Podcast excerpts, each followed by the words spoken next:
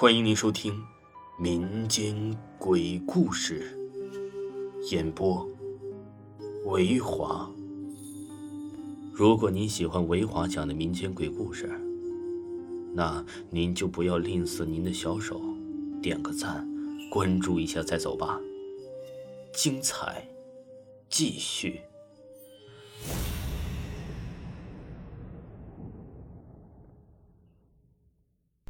今天呢，给大家讲一个怪老头儿。永和村住着一位怪老头儿，怪老头秃头、鹰钩鼻、大盘脸，一脸望过去啊，令人毛骨悚然。因为怪老头天生长着一对恐怖的白瞳。不好了，不好了！你们听说了吗？最近永和村的小孩有好几个都神秘失踪了，一定是怪老头儿。村民们七嘴八舌的讨论，因为这怪老头不是本地人，谁也不知道他是多久来的村子。这怪老头不仅长相丑陋，给人一种毛骨悚然的感觉，性格古怪又不爱说话，村民们自然认为小孩们的失踪和他有关。甚至村民们带着这个老头啊来找怪老头，并且大家大声辱骂他，还用石头砸他。可是他竟像哑巴一样，也不反抗，也不说话。最后，村民们气急了，拿着锄头等工具一哄而上，轰打怪老头。甚至不少村民冲进了屋中，找寻小孩的踪迹。村民们在屋里找了一些骨头，大家都认为怪老头把孩子给吃了，纷纷的打他，甚至报警。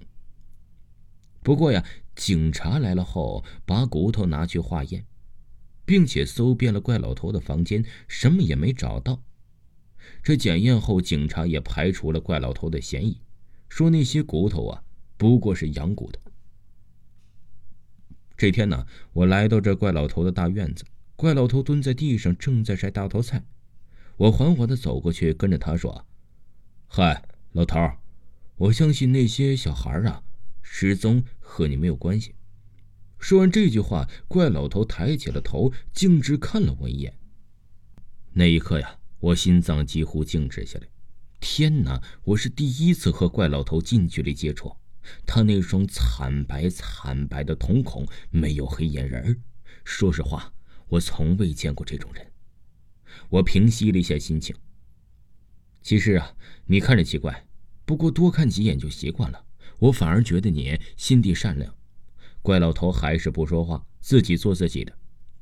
其实啊，我上次看到一个小孩因为害怕发疯似的跑，结果呀掉入了林子的沼泽里。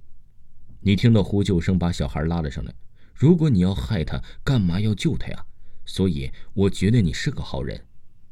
说完这些后，我一直都跟在他身后，自顾自地说道：“这世人都害怕你，可是我不怕你。我觉得你是个好人，只是……”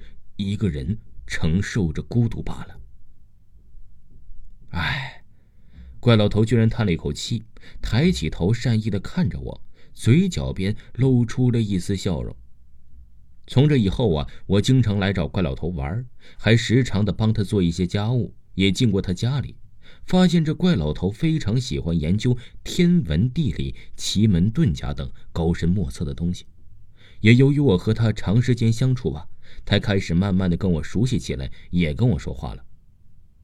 老头儿，外人不了解你，我了解你啊，我是相信你的。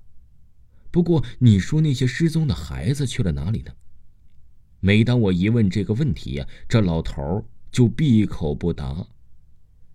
听众朋友，这怪老头还有下集，继续为您播讲怪老头。